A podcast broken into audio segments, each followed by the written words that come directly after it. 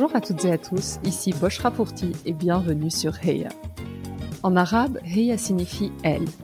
C'est parce que ce mot n'est pas suffisamment utilisé pour parler de réussite et d'ambition féminine que j'ai décidé de lancer ce podcast. Les inégalités et la sous-représentation liées au genre sont malheureusement une réalité, et une approche intersectionnelle ne fait qu'amplifier ces phénomènes. Chaque épisode est une conversation où j'invite une femme de culture arabe à venir partager son histoire et évoquer sa réussite. Mes invités ont toutes des backgrounds et trajectoires différentes. Elles sont journalistes, entrepreneurs, écrivaines, artistes ou encore médecins, et vous serez, je l'espère, inspirés par leur réussite. L'objectif de ce podcast est double. Tout d'abord, promouvoir une image différente de la femme arabe en mettant en lumière ses parcours exceptionnels mais aussi aider les plus jeunes ou celles en quête de renouveau à trouver des rôles modèles et ambitionner leur avenir. Ma conviction ultime est que la seule manière d'y croire, c'est de le voir, ou en l'occurrence d'entendre. Si ce podcast vous plaît, je vous invite à prendre quelques minutes pour le noter 5 étoiles sur iTunes ou Apple Podcast. C'est la meilleure manière de le soutenir. Sans plus attendre, je vous laisse découvrir notre invité du jour. Cette semaine, je suis ravie de partager ma conversation avec Emile Mathlouthi, chanteuse, auteure-compositrice et productrice de musique. Il y a dix ans, le monde entier découvrait sa voix et son visage sur la célèbre avenue Habib Bourguiba de Tunis. Vêtue d'un manteau rouge, on l'a vue se lever au milieu de la foule et chanter sans micro, a cappella, Kelmti ma parole est libre. Des mots forts relayés aux quatre coins de la planète qui vont cumuler des millions de vues sur les réseaux sociaux. C'est ainsi qu'Emelle est devenue l'égérie chantante d'une révolution. Dans cet épisode, elle revient sur son enfance en Tunisie. Ses parents enseignants lui offrent très tôt une éducation littéraire et musicale, notamment son papa, féru de musique classique et de jazz. Autodidacte, Emile revient sur son parcours, ses influences très éclectiques, de Vivaldi au métal en passant par John Baez, et les raisons qui l'ont incité à s'expatrier en France à l'âge de 25 ans. Elle évoque son arrivée sur ce nouveau territoire et le sentiment ambivalent qu'il apprend en étau. D'un côté, le bonheur d'être dans le pays des libertés et pouvoir exercer son art, et d'un autre, le fait d'être coincé dans une case qui ne lui correspond pas. Nous avons évidemment discuté de ce 14 janvier historique, du sentiment ressenti lorsqu'elle a entonné ce chant, entouré du peuple tunisien, mais aussi de ses répercussions. Enfin, nous avons parlé de représentativité et de maternité. Sans plus attendre, je laisse place à la Heya du jour, Emile Maslouthi. Emile, bonjour. Bonjour.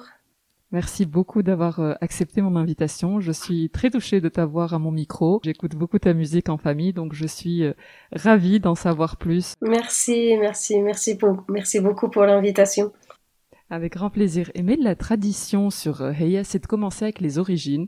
Si tu es d'accord, est-ce que tu pourrais nous parler un peu euh, de l'environnement dans lequel tu as grandi, le type d'éducation que tu as eu?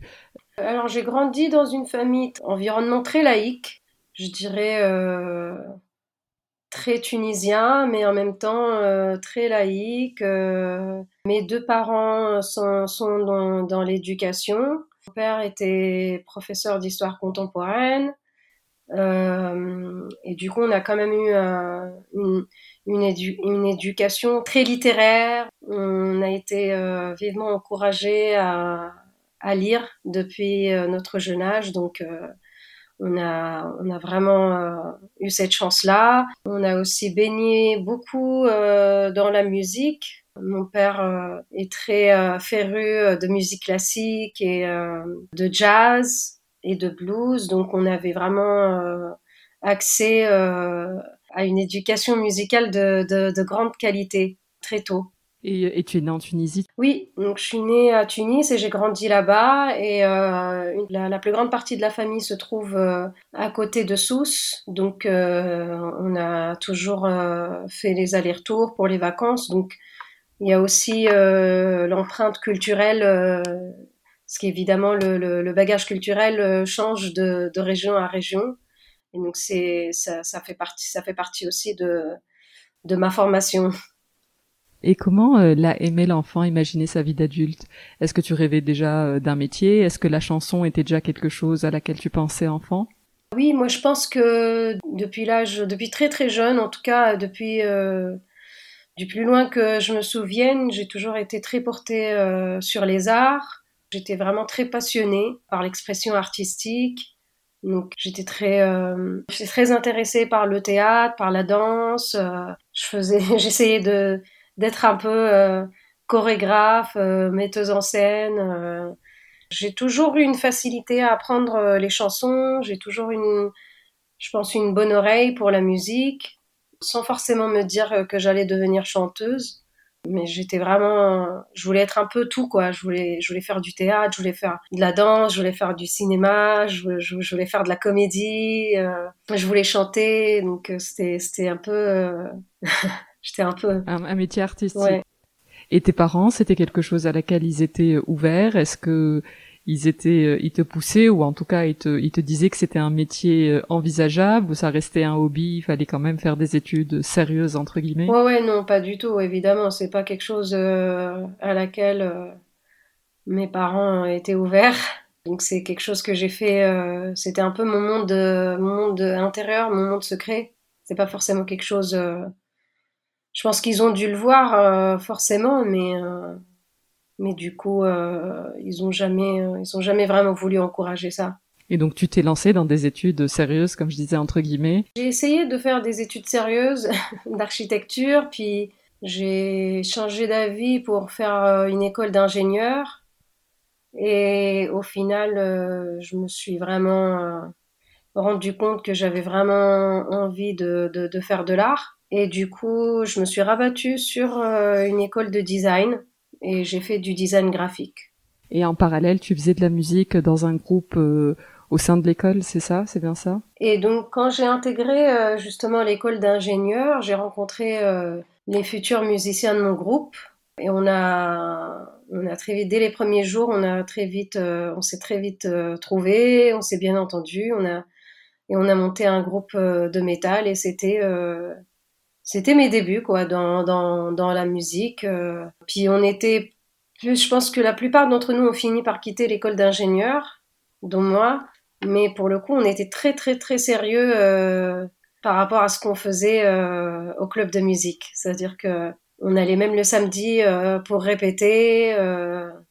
On était vraiment très assidus. On était vraiment une un bon groupe quoi. Je pense qu'on s'était bien trouvé ce qui est un peu triste, c'est que je pense que si on aurait, on aurait été en France ou en Europe ou en Amérique, je pense qu'on aurait fini euh, par faire ça vraiment de manière pro. On aurait fini par être signé. Malheureusement, c'était pas, on était loin de ça en Tunisie. Donc, euh, mais c'était, c'était vraiment une, de mes plus belles années. Puis, on était un groupe de métal. Et aujourd'hui, je me dis, euh, je me suis peut-être trompée de, de, carrière. Euh, j'aurais dû faire. Euh, c'est vrai, j'aurais dû continuer. Enfin, c'est en tout cas, c'est quelque chose. Euh, le métal, c'est quelque chose qui me parle toujours. Ça te manque? C'est quelque chose. tu te serais vu en faire une carrière, continuer jusqu'au bout Oui, je pense qu'il y a plusieurs manières de. Je pense que déjà ma musique, elle se nourrit énormément de, de ça dans dans la compo ou dans les arrangements. Peut-être pas dans tous les dans tous les morceaux que je fais, mais en tout cas cette influence, je pense qu'elle est, très présente. Je pense que de toute façon, euh, il est jamais trop tard. Hein. Peut-être, euh, peut-être je, peut-être je me mettrai à travailler sur un projet euh, métal plus plus quoi. Donc tu es parti de Tunisie. Est-ce que tu décides de quitter ton pays parce que tu, tu voyais que tu ne pouvais pas réaliser tes rêves? Oui, oui, complètement. Je pense qu'au bout d'un moment, j'avais vraiment envie d'explorer mon rêve, quoi, enfin, de poursuivre mon rêve. Autant en Tunisie, les choses que j'ai fait en Tunisie ont été, euh, ont été très belles et, très significatives dans mon parcours et dans ma formation, mais, mais je pense que j'ai aussi perdu beaucoup de temps euh, à démarrer euh, la carrière que j'ai fini par démarrer. Donc je, je pense que j'aurais, j'ai toujours voulu, de toute façon, depuis mes 15 ans, j'ai toujours voulu m'y mettre. Donc, euh, donc ouais, le jour où j'ai pu enfin partir euh, par mes propres moyens, j'avais, j'ai fini par économiser, puis je suis partie en France, euh, voilà. Tes parents étaient plutôt open avec l'idée? Il y a eu un peu de résistance? Ben à ce moment-là, j'avais déjà euh, j'avais déjà 25 ans, donc euh, je pense que en plus euh, je suis partie avec mes propres moyens, donc j'ai pas ils n'avaient pas grand-chose à dire. Ouais. Je pense qu'ils ont toujours réclamé que je fasse un master ou quelque chose. Après, je pense qu'ils ont dû lâcher quoi. Et comment se passe euh, l'arrivée en France? Est-ce que c'était en ligne avec euh, ces fantasmes de liberté, euh, ce que tu imaginais un peu de ce pays? Et je sais un peu l'image qu'on s'en fait de la Tunisie, c'est le pays des libertés. Enfin, il y a beaucoup de choses qui sont associées à la France. Est-ce que l'arrivée collait un peu avec ce que tu t'imaginais? Oui et non en fait. oui parce qu'évidemment c'est, j'étais déjà enfin maîtresse de mon destin. Puis c'est une ville c'est une ville quand même euh, dans laquelle il, y a, il se passe plein de choses, il y a plein de musique, il y a plein de concerts, il y a plein de...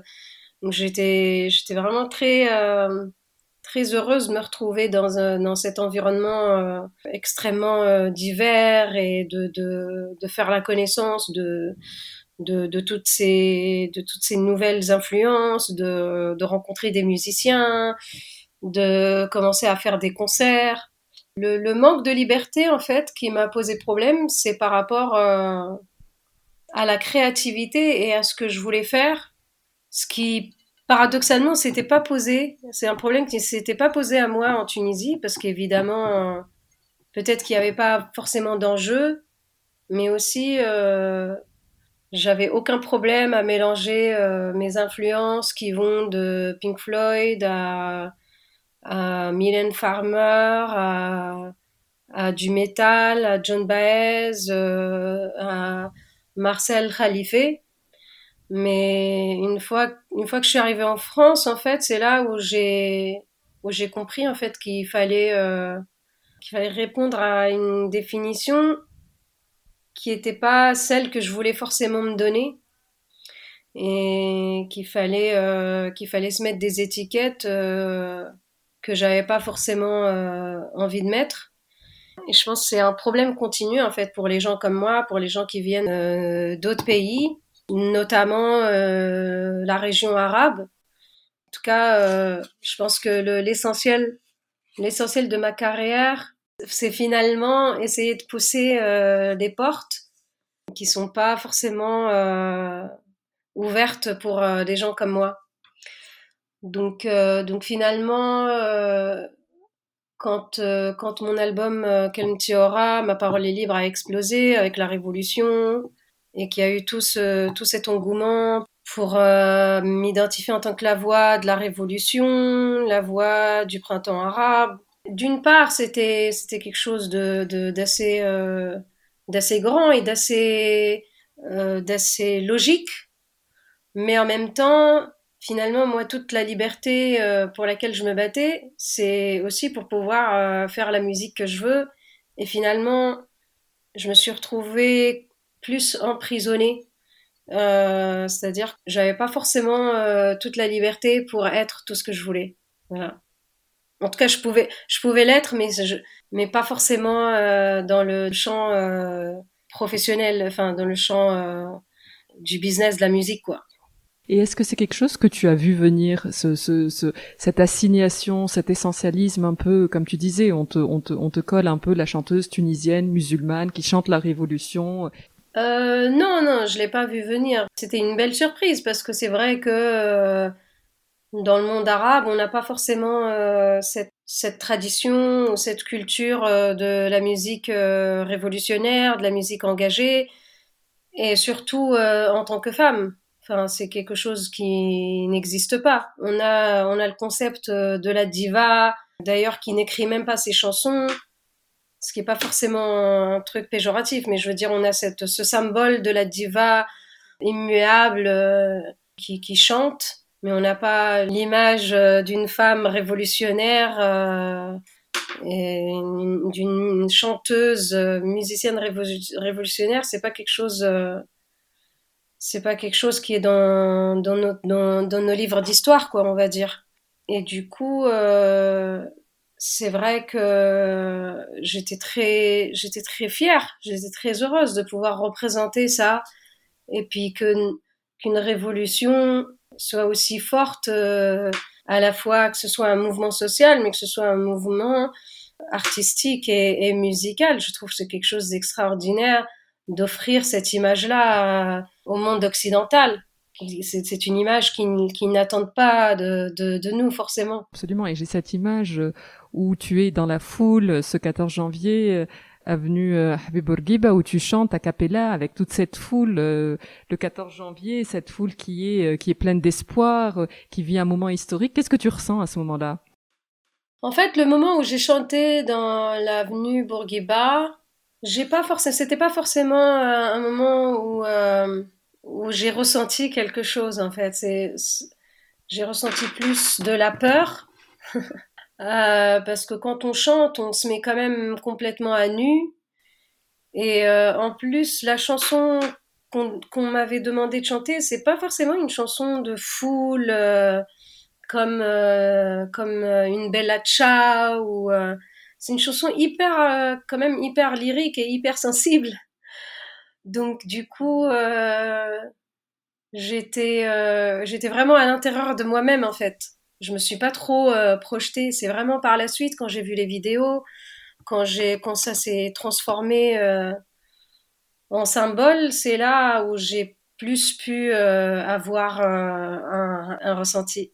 Et aujourd'hui, tu vis, tu vis à New York, Emile. Est-ce que tu as décidé de partir aux, aux US pour t'éloigner de ça et te retrouver un peu et avoir cette liberté qui en France était, était moins, moins évidente mais forcément, euh, New York, c'est une ville qui attire euh, le monde entier pour des raisons évidentes.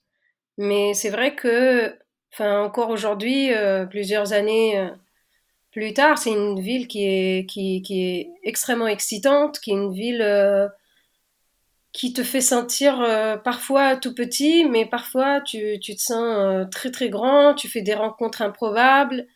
Euh, je me suis beaucoup fait confiance depuis que je suis arrivée à New York, euh, non seulement en tant qu'artiste, mais aussi euh, j'ai pu explorer et, et, affirmer davantage les autres parties de, de mon art. C'est, je, je, je, je, me suis beaucoup plus assumée en tant que productrice, en tant qu'arrangeuse, en tant que compositrice, en tant que femme. On a tendance, on a toujours tendance à se minimiser à faire euh, cinq tâches différentes, mais euh, les résumer en une parce que c'est ce qu'on a hérité, c'est les mécanismes euh, qu'on connaît, c'est les réflexes du patriarcat qui fait que et encore plus en tant que musicienne parce que c'est quand même un domaine qui est vachement dominé par les hommes encore aujourd'hui.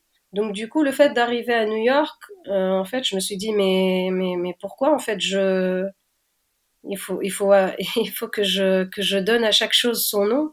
Et en parallèle, euh, ça m'a permis aussi de, de, de, de, me faire confiance, de faire confiance à mon instinct, de faire confiance à mes oreilles et d'aller euh, d'aller chercher des sons euh, là où ils sont pas forcément euh, acquis. Et donc, je, je j'ai beaucoup poussé les expérimentations sonores et, et, et musicales depuis que je suis arrivée.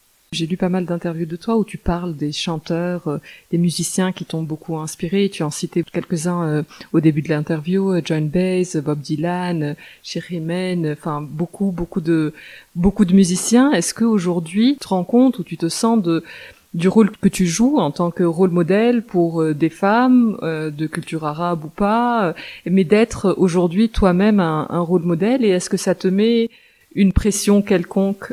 Non, je me mets pas la pression euh, dans ce sens-là. Moi, pour moi, la pression que je me mets, c'est vraiment pour continuer à pousser les frontières et continuer à enfoncer euh, les portes, quoi. Je pense que c'est la plus grosse pression que je me mets parce que pour moi, tant que tant qu'une artiste arabe n'a pas vraiment euh, atteint l'inatteignable, je sais pas comment on dit, pour moi, je peux pas, je peux pas être tranquille.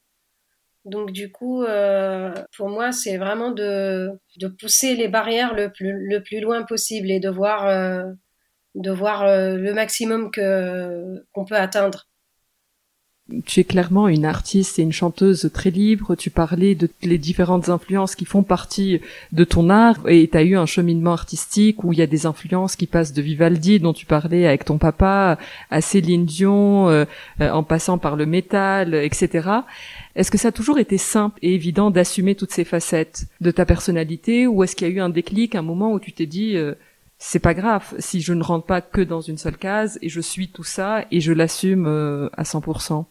Oui, ça a été très compliqué entre le moment où j'ai sorti mon premier album et les années qui ont suivi parce que j'avais l'impression que finalement euh, on n'était pas vraiment intéressé par ce que j'avais à dire. On n'était pas forcément intéressé parce que là où moi je voulais aller et là où je voulais pousser euh, mes limites, mais euh, il y a hum, un certain espace qui nous est dédié. Et si on a envie en fait de, de casser cet espace, d'aller au-delà, et puis juste d'être un artiste comme les autres, en fait, euh, c'était beaucoup plus compliqué. C'est une affaire, euh, c'est une affaire plus compliquée encore aujourd'hui. Euh, je, je, le vois, je le vois constamment, d'album à album, de tournée à tournée, et je sais pas. En tout cas, de temps en temps, je vois quelques éclaircies où je me dis ah finalement j'ai réussi quand même à Euh, je sais que quand j'ai rencontré le, manager euh, de Massive Attack et que, et que j'avais rencontré le groupe aussi et que j'avais j'avais compris qu'ils étaient vraiment très fans, très fans de, de, de, mon projet, de ma, de ma recherche artistique, musicale et sonore.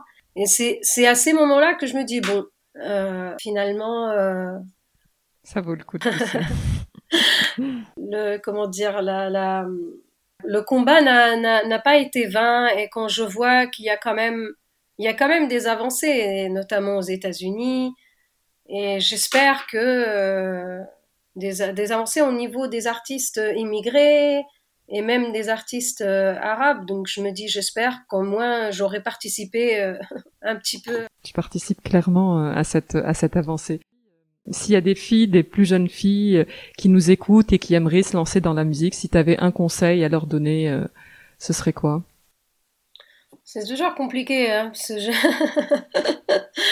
parce que je sais pas si euh, je sais pas si mon conseil à moi va va valoir quoi que ce soit. Parce qu'aujourd'hui les, les, les, concepts ils changent tellement vite les plateformes elles changent la manière de de, d'attraper du public euh, avec TikTok, avec tout ça. Je sais pas si moi mes conseils aujourd'hui ils sont valables, mais moi je dirais, euh, je dirais il faut, euh, il faut, il faut essayer vraiment de pas perdre de temps, mais de, de, de créer, de travailler, de bosser, de créer autant que possible, vraiment, de, de continuer à, à, à pousser à pousser les limites de la, de la créativité, d'essayer des choses euh, et euh, vraiment de, de continuer euh, de continuer à avancer quoi. Quel que soit il faut faut vraiment pas perdre de temps euh,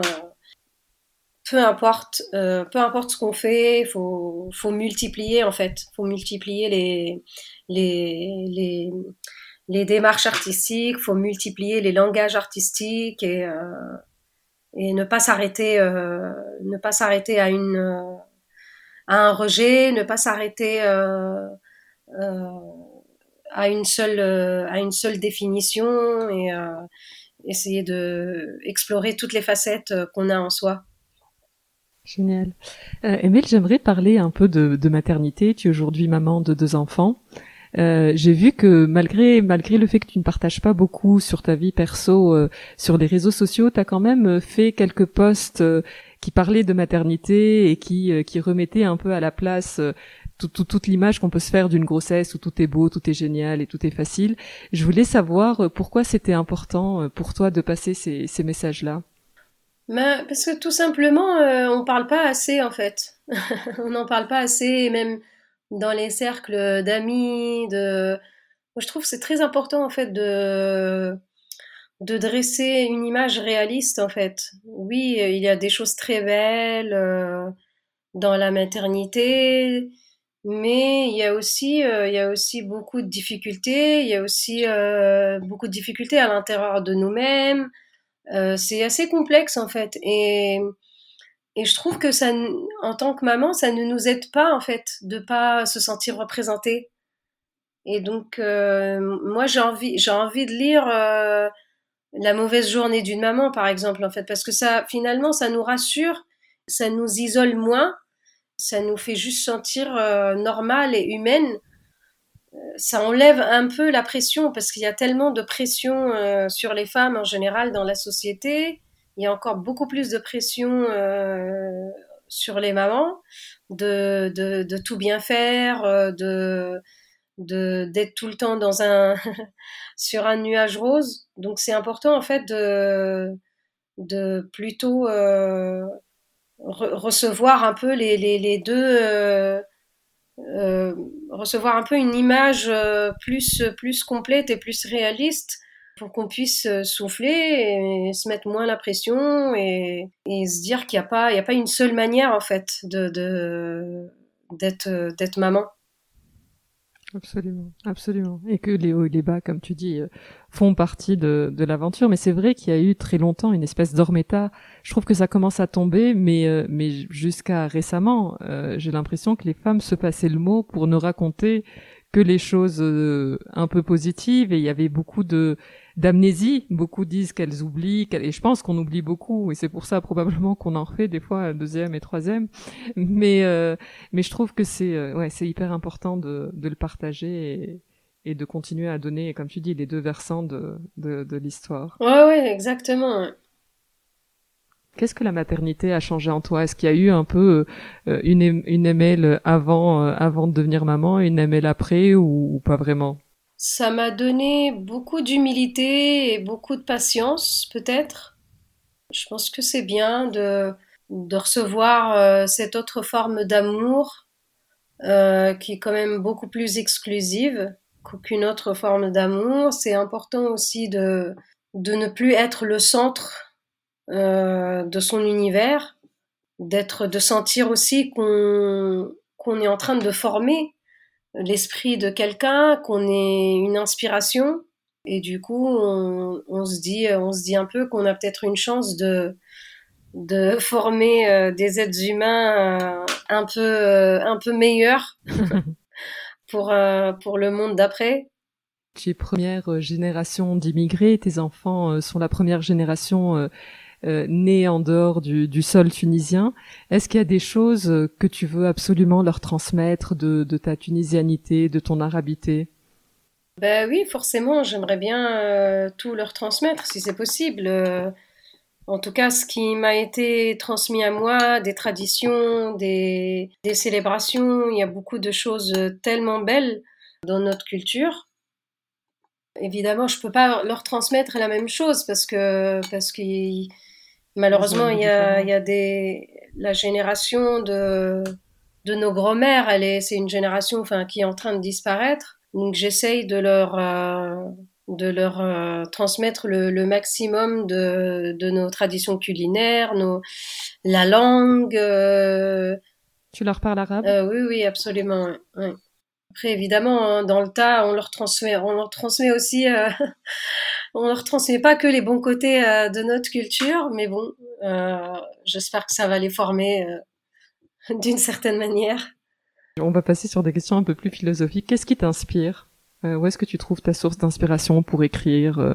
En fait, euh, je peux je peux être inspirée par par un spectacle de danse, je peux être inspirée inspirée par une histoire, je peux être inspirée par une musique, ou alors je peux être inspirée tout simplement par le, feeling du moment.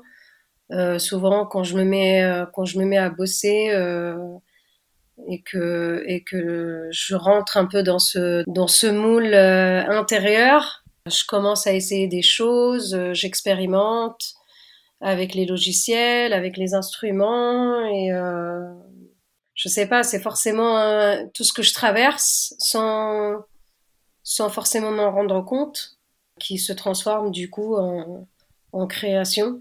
Quelle est ta relation avec la Tunisie aujourd'hui? Hum, Ça me manque beaucoup en fait. Euh, j'aimerais, j'aimerais, j'aimerais pouvoir y aller plus souvent. C'est vraiment, c'est vraiment un endroit qui me manque de plus en plus. Le fait de me retrouver là-bas, c'est, c'est vraiment une, une des plus belles connexions. Et puis même si je peux passer assez de temps, je, je trouve que je, ma créativité, elle est différente. T'as écrit d'ailleurs euh, ton un de tes albums euh, dans ta maison familiale euh, pendant le confinement. Oui, en fait, j'ai enregistré un album acoustique fait de, de reprises de mes chansons et de chansons que j'aime, justement, depuis mes années métal. euh, Donc, j'ai fait un, j'ai enregistré un double album acoustique, mais j'ai aussi composé beaucoup, notamment des chansons qui sont euh, aujourd'hui sur mon nouvel album que je suis en train de finir. Et j'ai même composé, euh, je suis en train de aussi d'essayer de développer un projet où je fais que de la production, qui est pas, il n'y a pas forcément de chant, un projet instrumental. Donc j'ai beaucoup beaucoup créé, oui, quand je suis restée.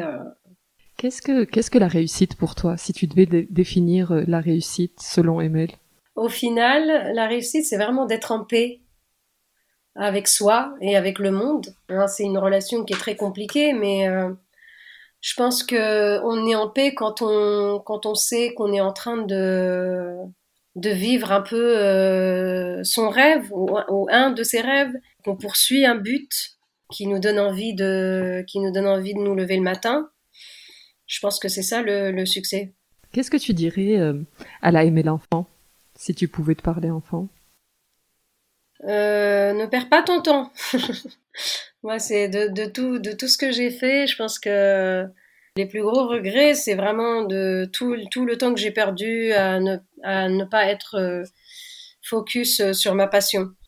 Est-ce que ça permet pas de nourrir quelque part cette perte ou ce fait de se perdre quelque part, même si c'est pas dans dans son art ou ce qu'on aime Est-ce que ça n'alimente pas indirectement euh, ce que ce qu'on deviendra et ton art d'aujourd'hui est probablement alimenté de ça aussi? Non, je pense qu'en Tunisie, on perd beaucoup de temps. J'ai perdu beaucoup de temps. Enfin, après, euh, le problème, c'est que quand on arrive en Europe et en Amérique, à chaque fois, il faut du temps en fait pour reconstruire les choses. Ouais. Pour... Ouais, ouais, ouais. Et donc, du coup, non, je pense que tout le temps passé à ne pas créer est du temps perdu. Emile, on va passer à la dernière partie de, de l'interview. C'est euh, des petites questions et le but c'est de répondre du tac au tac, ce qui te vient. Ok. Est-ce que tu as une devise? Oui, la musique, c'est de... c'est ma devise. Voilà. Génial. Euh, une chanson? Euh, Une chanson, une seule chanson. Ouais. Euh, Je dirais euh, Gra- Gracias a la vida de Violeta Parra. Un lieu Je dirais la mer. Ton plat préféré? Koski Blosbin. Shahidni. Euh, La chose dont tu es le plus fier? Ah, probablement ma musique. Une odeur? Euh, le parfum d'eau de rose. Une femme de culture arabe que tu me recommanderais d'inviter sur le podcast ou que tu aimerais, euh, dont tu aimerais écouter l'histoire Hmm. Je dirais Rad Assamen, mais je crois que je crois pas que tu puisses l'inviter. C'est une poétesse syrienne euh, que j'admire énormément, mais je ne sais pas si elle est facile d'accès.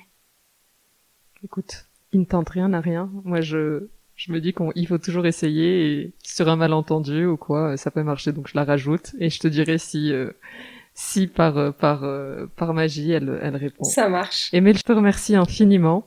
C'était un vrai plaisir de, d'en savoir plus sur toi, euh, sur ton parcours et, euh, et, et à très bientôt. À très bientôt. Merci à toi. Cet épisode de Heya est maintenant terminé. Je vous remercie sincèrement de l'avoir écouté jusqu'au bout, ce qui j'espère veut dire que vous l'avez apprécié.